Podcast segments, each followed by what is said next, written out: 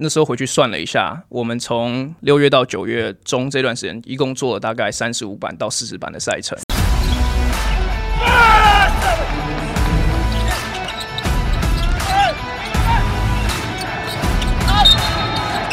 话题人物对号入座，坐哪里？球场第一排。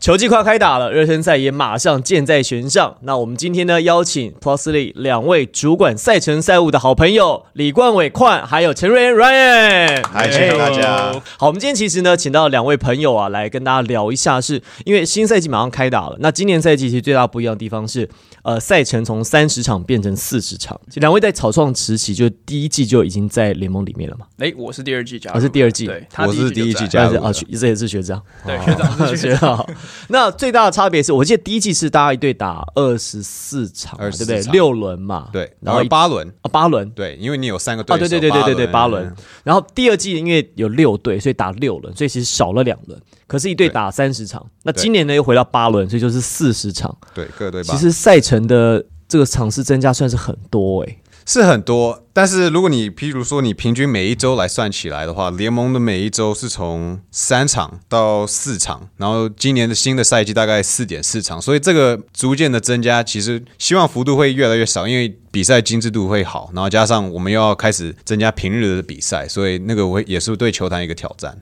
我记得在第二季打完的时候，那时候讨论一件事情，说要不要增加赛事。嗯，一开始我记得在跟这个联盟的朋友在聊天的时候说，嗯，嗯可能不一定会这么快决定，有可能是在第四季才会增加。决定提前在第三季就增加赛程，这个决策过程跟想法，是不是可以跟我们分享一下？其实，其实我觉得第一次真的有在做这样子的构思的时候，是去年领航员第一次打周二的比赛，因为那等于是我们第一次去尝试纯平日的赛事。那那时候其实表现，Ryan 可能可以提供数据，但那时候表现其实比我们想中好。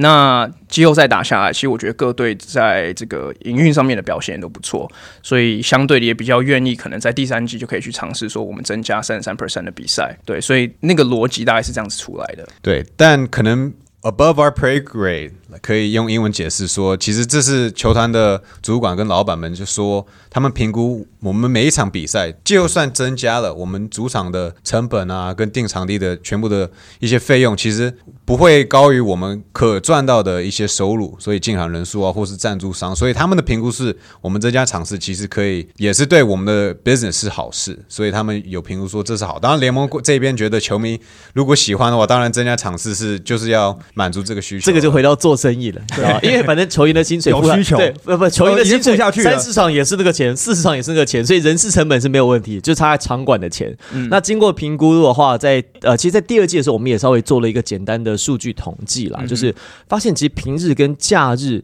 呃没有太大的差别，特别是梦想家，因为他 always 都是满场，对，所以对他来讲，对对他来讲，他多打他他收入确实是会增加。可是其他球队还有联盟在平日跟假日的那个人数统计，Ryan 是不是可以跟我们分享一下？因为我没有算，可是你们还是要以你们官方的数据为主，对对。我从第一季以来，我们其实都有记进场人数，是其他数据都是比较模糊一点。最第二季开始有球队在新闻稿里面分享他们进场人门票跟周边的商品卖的呃情况是什么。那如果纯粹以进场人数的话，其实第二年来讲。平日的比赛就是非礼拜六、礼拜天的比赛，大概只有比周末少，大概百分之七的进场人次，所以的确有降，但是还是所以维持在一个 OK 的情况。毕竟，如果我这个是要跟观众去养起这个习惯，平日去进场看球，就是同样的，也是我们一直在讲说嘛，呃，在地耕耘，对不对？你在地化你的球队，让本地的球迷进场来看球，变成一个蛮习惯的东西。好，那根据联盟这边提供的数据呢，Ryan 其实刚才提到，在平日的部分会比假日少百分之七嘛。那这个数据呢，是在周末的时候，就是呃周末只是六日嘛，对，礼拜五算是平日嘛。对，那六日这两天平均下来进场人数是四千一百六十六人，只六队哈，就是不管是哪一支球队，就是六队加起来除六，平均起来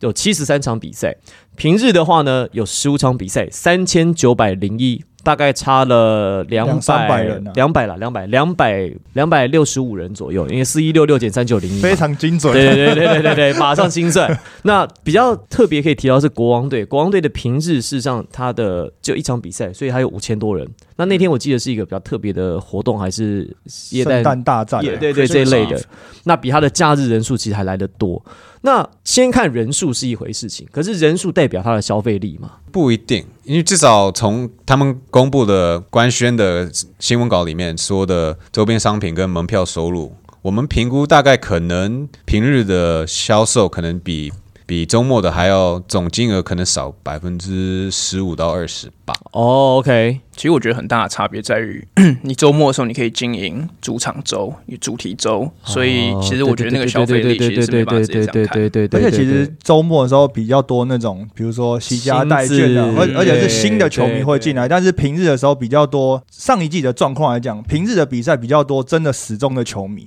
那那些始终的球迷，他们可能平常这些装备啊，这些。周边的商品已经买好了，或者不太方便带。你去上班的时候，总不可能，总不可能工资包插两个加油棒，不太可能。所以，他平日的那个消费可能会少一点点。对，而且可能在周，就像矿刚才讲的，在周末的时候，比较赞助厂商比较有可能做一些活动在现场，主题周、主题周，像主题周嘛，或者是你有些展示的东西，把车子开进来啊，或是把你的整个商品放到球场里面去。可是平日相对来讲，就真的比较难。因为，因为还有还有另外一个重点是，像很多主题周的商品，他们会是现场限定的，但是一些球队的商品，他们平常就是在网络上商城就会有促销了，所以其实他们不太一定要到现场去买，可能他们都已经在家里买好了，是要穿到现场。但是所谓的主题周，他们就会出很多限定商品，所以你就必须要到现场去，那或者是有一些比如说签名会啊，或者是见面会啊这些等等的，那你才有可能，比如说买商品然后换签名这样子。好，重头戏来了。今年赛程总共一百二十场，谁排的？哪位哪位排的？算是我们算算算是我跟我们的同事和平老师合力安排，还合力做出来的。那 Ryan 其实也有帮到很大的忙，在于是我们有一个自己的公式，这个等下可能会讲到，但是他做的这样子。对，但是主要是我们赛务部这边排。好，我现在要来这个来帮网友跟我们的球迷提问了。大家都说六月多六月底比赛就打完了，为什么到九月多才赛程才出来呢？为什么没有提早公布？来，请 Ryan 回答，呃不，请请矿回答。其实我们赛程在五月底就开始排了。我我出的第一版赛程，我印象很深刻，是在梦想家跟勇士的第四站，我就排我在当场就是在勇士主主场就排出来。那时候的构思还是九十场在想，那那时候也没有跟各队去询问说场地的这个使用状况等等的，所以它其实就是个草稿。那中间其实经历了很多不同的变化，包括像刚刚都有提到的，变成一百二十场，所以这个这个要改版。那另外一个状况是因为台湾我们联盟里面所有球队他们的主管呃这个主场的状况都是他们不拥有他们，所以他们都要去租借。那今年有个比较特殊的状况是，今年租借的呃这个情况都比较困难一点，就是球队有的时间都比较少。比方说像新竹，我看很多工程师球迷说，为什么三四月都没有比赛，没有主场比赛？因为有全中运，然后两个月就不能够比赛。全国中等学校运动会，全中运，对，所以中间就有很多来来回回。然后我那时候回去算了一下，我们从呃六月呃这个说说六月好了，六月到九月中这段时间，一共做了大概三十五版到四十版的赛程，三十五个版本的赛程，对对，那平均你每两天就要出一个版本哎，差不多这样子哎，是有有一阵子真的是每天出。像那时候我跟 Ryan 我们去美国出差的时候，其实也是每天半夜，就是早上四点的时候就在那边赶赛程啊，干嘛的？因为我们每次出完一版，我们就会给球队去讨论。那球队可能有意见的时候，我们就会马上去做修改，这样子。所以有时候其实版本跟版本中间不会差很多，但就是一一直不断的在修改。那其实场馆这个，你记不记得在就第二季的那个冠军赛的时候，工程师晋级冠军赛，就其实很有些球迷不太了解。那个时候呢，新竹的那个。体育馆其实是要办家具展的，对，它其实跟工程师的冠军赛主场完全就是没有，就是同一天冲冲冲突。然后呢，结果他们就还是去协调家具展去延期，因为毕竟这是新竹的大事件。但这种事情就是你很难在排赛程的时候就预测进去。这个状况其实说明一下，那是因为在上个赛季就第二季的时候，中间碰到疫情，所以它有些赛程是往后延的，往延了一两个礼拜。本来是抓的刚刚好，所以就发生了我刚才 Henry 提到的状况。况。所以在这一季排赛程的时候，有没有什么原则，或者是你们的构想，就是你们设计赛程的构想？因为有一些平日的赛程嘛。其实我觉得大原则就是一是要确保各队休息时间都够。我们原则上一个礼拜不会给他排一队不会打超过两场比赛，对不对？然后第二个原则就是平日跟假日的每一队的分布要尽量的平均，因为像我们刚刚讲的，周末的比赛比较好去做经营，比较好去做行销，那赞助商也比较好谈，所以我们会各队当然都希望可以有比较多的这个主场赛事，但球队也会担心说，如果像我，我记得我之前有一版牌是。忘记是哪一队连续排了两周的主场的比赛，然后他们就回复说这样子吃不消，这样子真的没办法。人力啊，就他们在对，所以你还是要去每一队的状况不太一样，每队人力支出也不太一样，所以你还是要去跟各队去做一个就是拉扯，对一个 balance 这样子。在 NBA 的排赛程，因为其实 NBA 目前还是一个很主流的篮球联盟嘛，NBA 在排赛程，他们有一个算是规则，叫做 FTE 的一个规则，然后 F 就是 fresh。嗯，就是你要保持赛程的新鲜，还有球队体能的新鲜。对，然后 T 是 tired，就是他们会不会很疲累？就像矿讲的，他们是不是打 back to back，或者是连续打了三天比赛？然后还有 even。一就是公平性，嗯，就是比如说是假设一个球队已经打 back to back，它是一打背靠背的比赛，所以他们在标记上这个球队就是一个 T，就是 tired，嗯，但是如果对到另外一队，他的赛程可能是已经休息了三天了，所以他就是 fresh，所以这是这是一场 T 对 F 的比赛，所以他们就会觉得哦，这是有违公平性，所以他们就会在这场比赛就再去做调整，所以其实他们也是在这样子的。规则底下，刚矿讲说他出了二三四十版嘛，NBA 的比赛，他们六月也是六月打完，但是他们从二月就开始在排比赛，从前一个球季开始在排。对，然后他们大概要排到，嗯，大概要过完暑假那种，就是他们整个大半年都要在排赛程，而且他们通常都是。二月开始会要求主场，因为 NBA 的主场又跟我们的状况又不太一样。虽然他们自己拥有这些主场，可是他们会排非常非常多的商业活动，比如说有的要摆演唱会啊，有时候要摆其他的活动等等。所以他们从二月开始会要求每一队提出下一个球季五十个。哦，在在台湾很难呐。他说他说你要在 NBA 就是你要提出下一个球季 五十天能够办比赛的日期，然后这五十天里面还要包含四个礼拜一。跟四个礼拜四，因为这是要符合全美转播的。你至少这些比赛，礼拜四 TNT 嘛，对不对？对对，TNT。礼拜一是是是 ESPN 吗？好像是 ESPN，好像是好像是。礼拜三一定是 ESPN，然后是礼拜六也有一个 ESPN 晚上的转播。OK，对。然后呢，你要提出五十个，你要先交出五十个有空的日期之后呢，还有四个礼拜一、四个礼拜四以外呢，你可以选三个日期是你优先要排在主场的。可能是你们这个城市有，比如说有节日啊，或者是你们需要宣传啊这些等等，有三个节日，你可以哦，还是 先填。但是好像圣诞节就是已经一定是联盟准的，对对对对，他他帮你排好。NBA 官方呢会有一些特别比赛需求，比如说像刚 Ryan 讲的圣诞节的圣诞大战，那是你不能选的，还有。比如说全明星周，你不可能说前面后面你要选比赛，还有那个 N C W A 的决赛的时候，因为他们还有 Super Bowl，还有 Super Bowl，因为那是他们不会排比赛的日期，所以也不会有球队想在那个时候比赛。对，台湾在排这个赛程，我们是手工排吗？还是没有有没有一套？规则或是城市去运作，因为就我知道 NBA 他们是有一个有一个像是城市这样，他去跑跑，因为他三十队嘛，他一定不可能是人工这样排，然后排的话，你这样都动一个东西，然后你可能要重新再调过，所以一定是用城市去 run。我们这个就可以给 Ryan 来解释了。我刚刚好进到联盟的时候是第一季要开打的热身赛之后，我才进到到联盟去去全职的工作，所以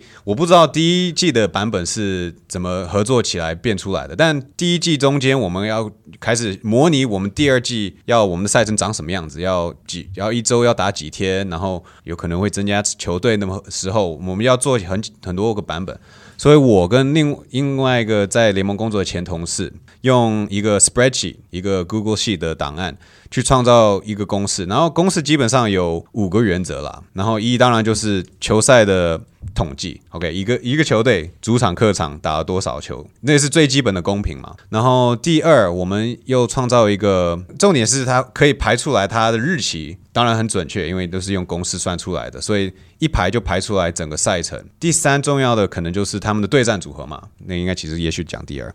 呃，大家互相对打对几次。然后另外一个小重点，其实是因为我们知道我们都是打周末的比赛，那我们去年在第二季说，我们如果可以排个礼拜五的比赛，就可以避免一些 back to back。那结果第二年好像有三十五个组队的 back to back。所以 back to back 的一个小算术也是一个重要。当然，可能矿跟和平老师最烦恼的就是备注栏，因为有节日啊，然后有球队的档期可用或是不可以用的。所以那个那一栏很重要。当然，这个工具最好的用法，让矿知道，就是 一一算完他们的赛程，当然这些数呃数据都算得出来，所以是不是公平，然后是不是对战够多，可以马上呈现在每一支球队自己的赛程是什么，而不是整个联盟的一百二十场的赛程。这样子发给球队是比较方便的，球队就可以马上给他们看自己的。对，嗯哼，就别而且不要刚看别人的，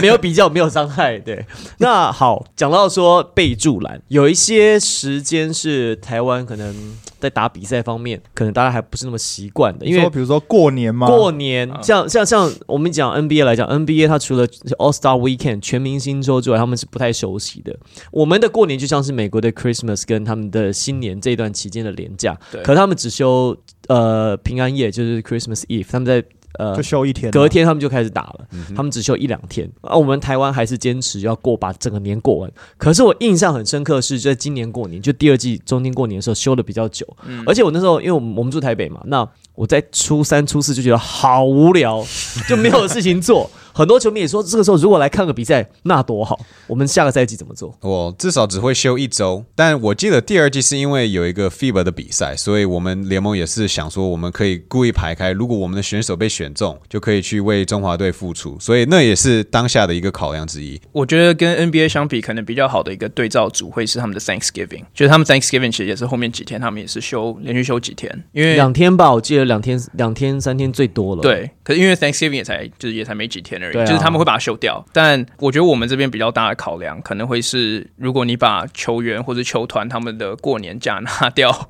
他们也不会太开心。就是对，也要往球员的方向去想嘛，他们也会想要过年。但我们也有注意到，就是球迷可能会希望在这个过年的时间看到球赛，所以我们尽量把呃休息的时间缩短，就是后面可能早一点开打之类，不会把整个年过完之后才打。所以我觉得，其实，在台湾排这种赛程，其实刚想过年啊、过节这些，有一点比较吃亏的是，因为像刚矿讲到感恩节。那 NBA 不会排赛程，可是感恩节 Football 会有比赛啊，它会有很大的比赛，就是对啊，它就是传统，一定会在感恩节大家都坐在家里之后看。所以嘛，你看比赛的多样性就很重要。所以你看嘛，除夕的时候大家都在家里面，如果在家里面可以看比赛，就不用一直看周星驰电影重播了。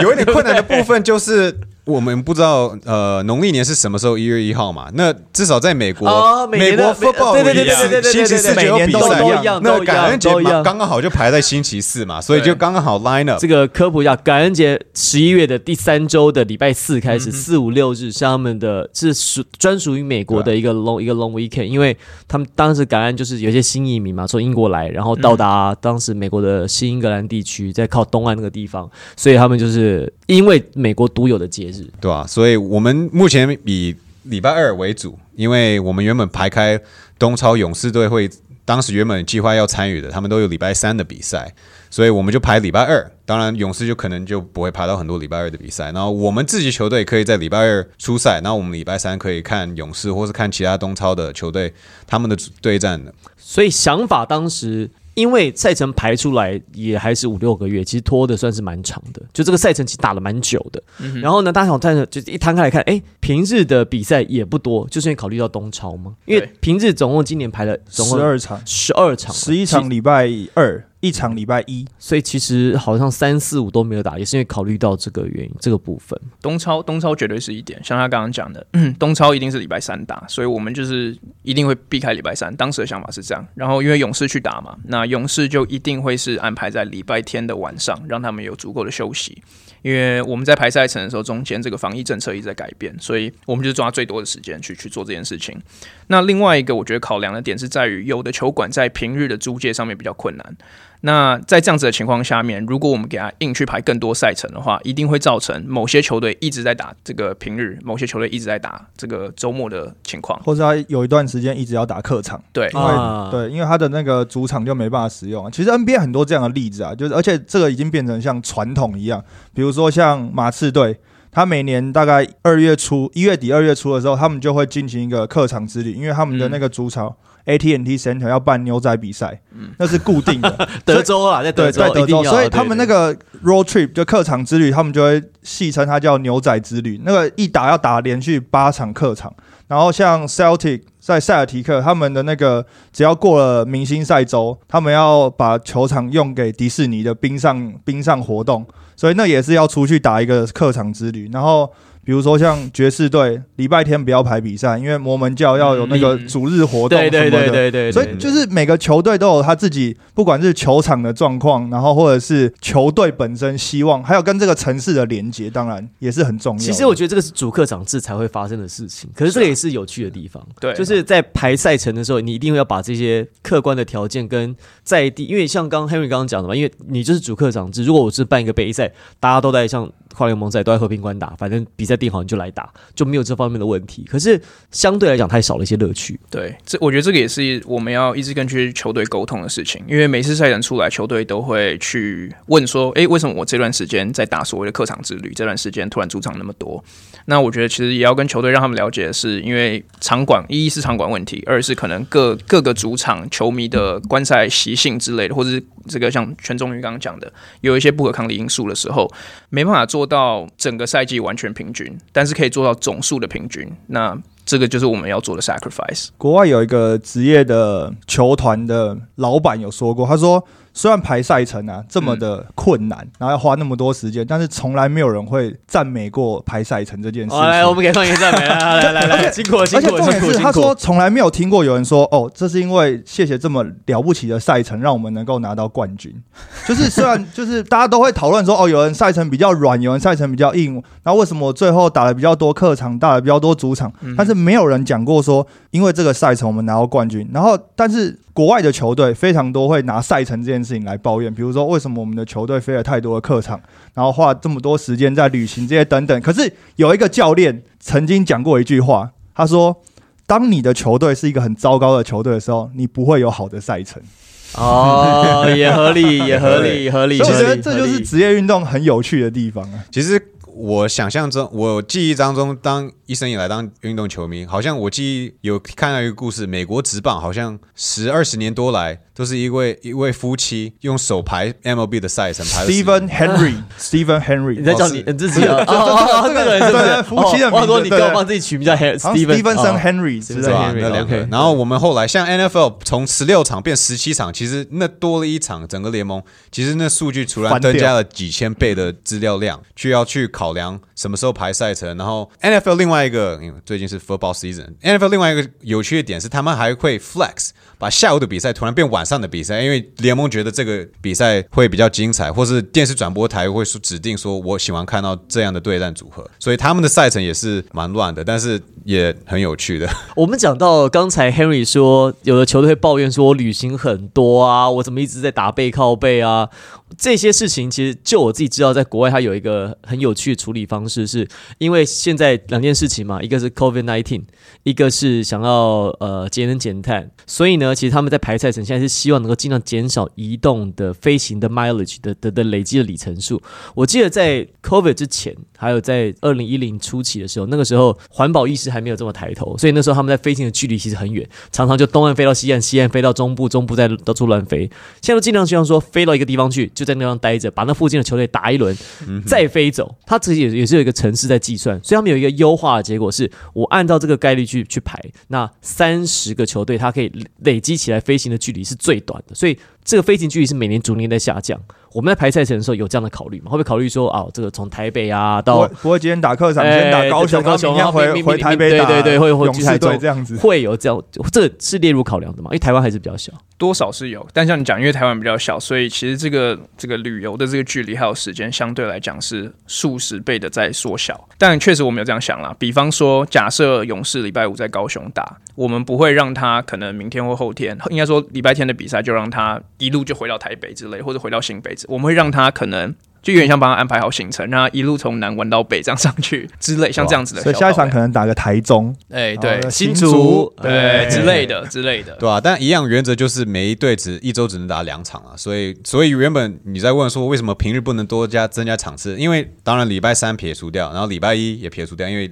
周末的 back to back 就礼拜一，那你只剩下礼拜四，那四之后刚刚好有礼拜五的比赛，所以其实我们的赛程也是蛮卡住的啦。那主场有好像第三年有四十四次 back to back，然后我们其实第二年主队的呃胜率，如果讲比赛的竞争性的话，其实主队的胜率好像只有百分之四十七，然后他们的 back to back 好像只有百分之四十八，所以我们希望也许第三季好像有六次主队打一场休一场再打一场，因为原本去年第二季是客队都会这样子。所以我们希望自然而然会多一点有主场有一有一点矫正的一个战力的情况来，至少以我一个转播、一个看数据的人来观察，觉得有可能会发生的事情。好，最后呢，我们要来跟大家讨论一下的是，有没有比较值得期待，或是你心中你觉得，哎，这个赛程排出来有哪几个对战组合可能是今年必看的 match up？Henry 稍微整理了一下，我自己最期待的在第三季，当然开幕战是十一月五号嘛，就是因为大家也等了很久，众所期待。不过我自己个人呢，是很期待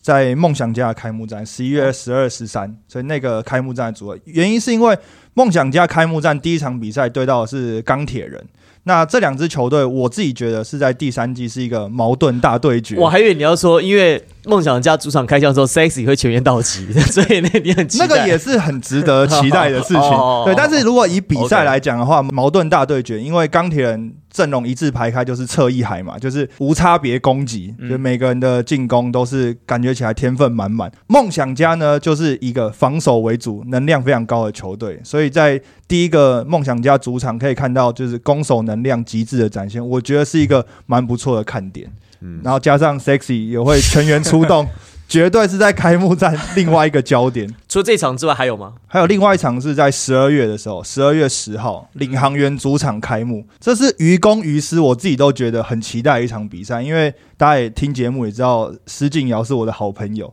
他能够在主场出赛。第二个是呢，领航员整个暑假呢大肆补强之后，球迷到底会不会买单？到底有没有有没有愿意进场去支持的？开幕战就可以见真章了。所以这两个组合是我在开季一开始会蛮期待的组合，因为领航员他刚好从十二月的开幕战开打，他们有连续六场的主场的赛事，一直到圣诞节结束。哎，这跟去年相反呢，因为去年领航一直都没有主场，是一直没有主场开，因为疫情啦。对，疫情。因为去年那个时候，我记得桃园巨蛋好像是作为疫苗的接种站嘛，对对对，所以他好像是到了过过完过完年才开始才回到真正桃园巨蛋开箱。今年是反过来先开，而且连打。对，所以我觉得新气象领航员有机会可以在这三。大概三周的赛事里面，把累积球迷对，不管是新的旧球迷累积起来，然后希望就是这样子可以帮到他们。也不是说帮到，应该说这样子，说不定因为跟因为第一年跟第二年他们都是主场赛事偏在后面，今年给他们换一下，说不定会打出新气象，换个手气啊，登记也可以，好换个手气。我是蛮兴奋，Henry 指出的两个两个地方，好像都包括去年没有打到季后赛的球队，领航员跟钢铁人。因为我记得我在台中播球的时候，很多钢铁人打到梦想家礼拜天的比赛，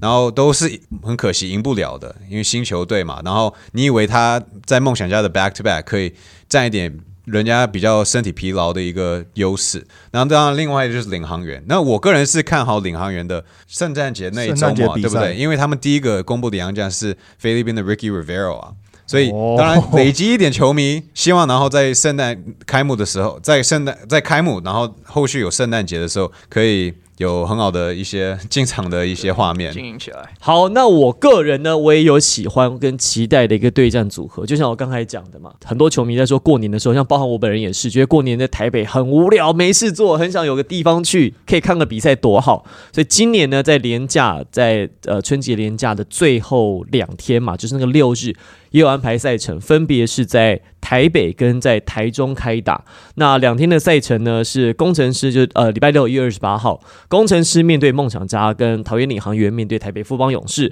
那在隔天呢，周日也就是收假的最后一天，大家应该进球场收心了。对，该回去 该回到工作岗位的都已经准备了哦。那所以呢，就是安排的是新北国王要面对台新梦想家，另外还有高雄钢铁人要面对台北富邦勇士，这是我比较期待的这两天的赛程。哎，这样很好哎，因为。大家平常过年的时候年假都会挤在最后一天才要北返嘛，然后高速公路都会塞车嘛。为了这周末比赛，提早回来。没有，现在现在都 现在都不会到最后一天了啦，因为你放九天年假，大概第五天、第六天大家就回去哦，提早回来了，不要避免高速公路塞车。刚好，因为不然真的台北在那个最后放假七八天，最后真的是没事做，都不知道干嘛，真的。发进来看比赛啊，进来看比赛。其实还是回到那个话题了，我们既然讲到说在台湾会有我们的过年的比赛，大家觉得说哎很期待。可是其实大家记不记得在呃上个赛季新年一月一号、一月二号，我觉得反而是整个赛。赛季当中一个一个转泪点，神仙打架，嗯，神仙打架在一月一号，所以你安排今年的一月一号，神仙打架去年写在一月二号，一月二号，二号，一月一号有法师打破联盟单场得分记录，对对，那个是算是一个好彩头这样子，但。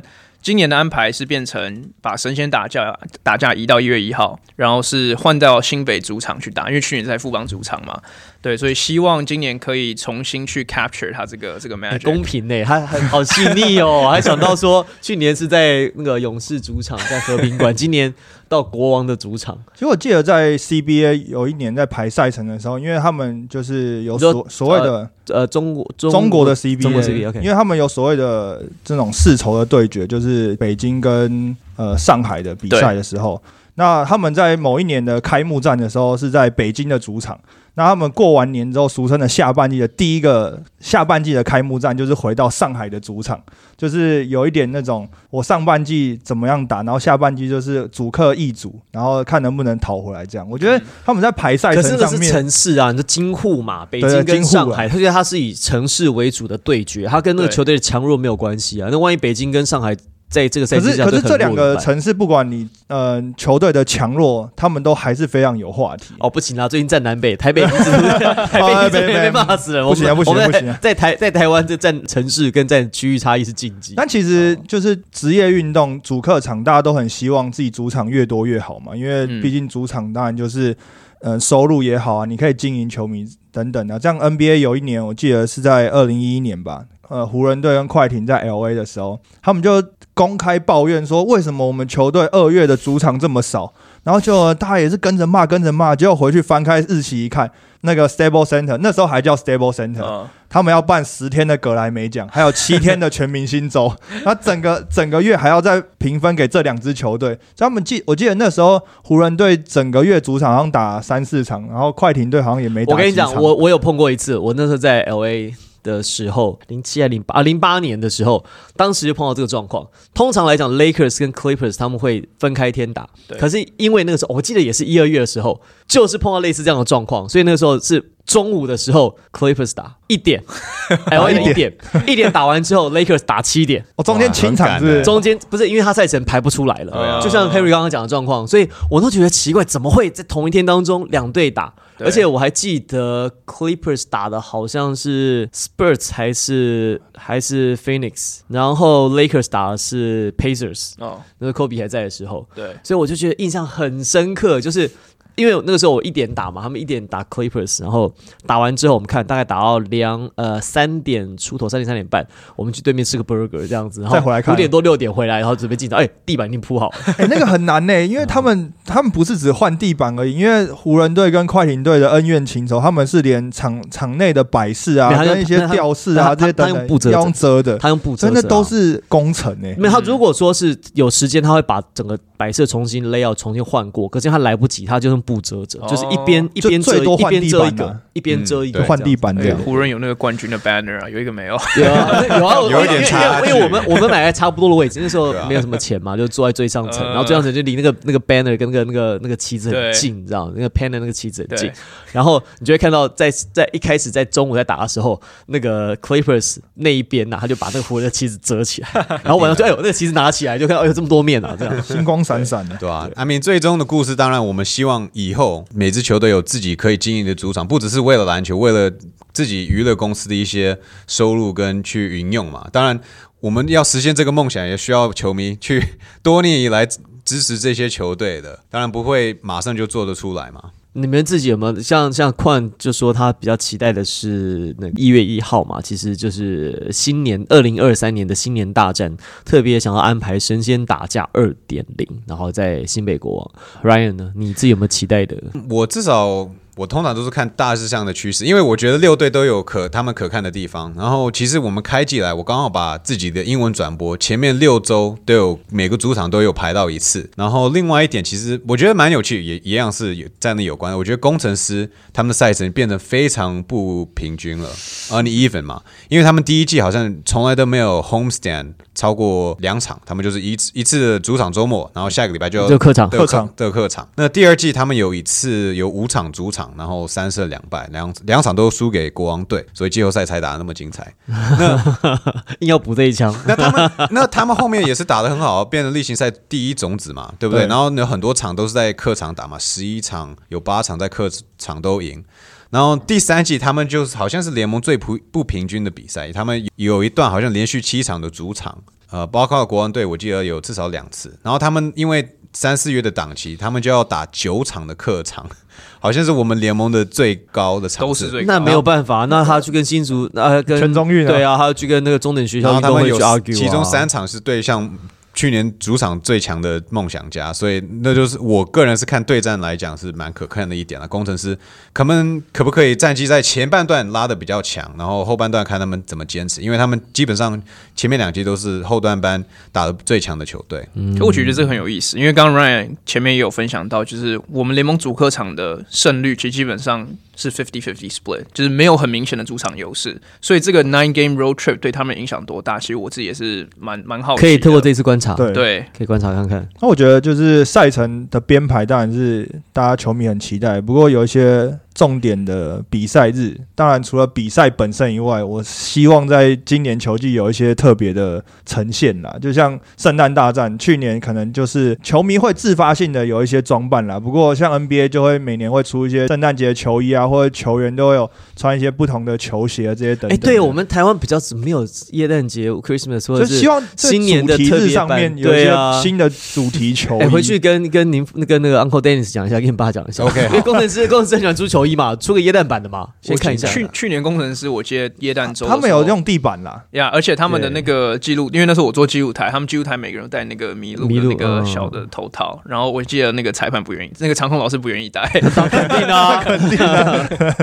对吧、好了。这也需要时间培养嘛，因为这样球队也需需要了解说我们要怎么操作，我们哪一个特别时段，然后也许以后我想要争取到哪个特别时时段，因为我的球迷已经习惯啊，我对，我对建议这个时段是对很好的。对对对，所以像很多 NBA 球队，就是当然很希望他们就会有一个记录嘛，比如说湖人队连续几年打了圣诞大战，对。然后有哪些球队一直打不上这个比人赛，气人气球队的指标啊，而且那个不是你强就可以打圣诞大战那个跟那是人人气所以队还是照打，对啊，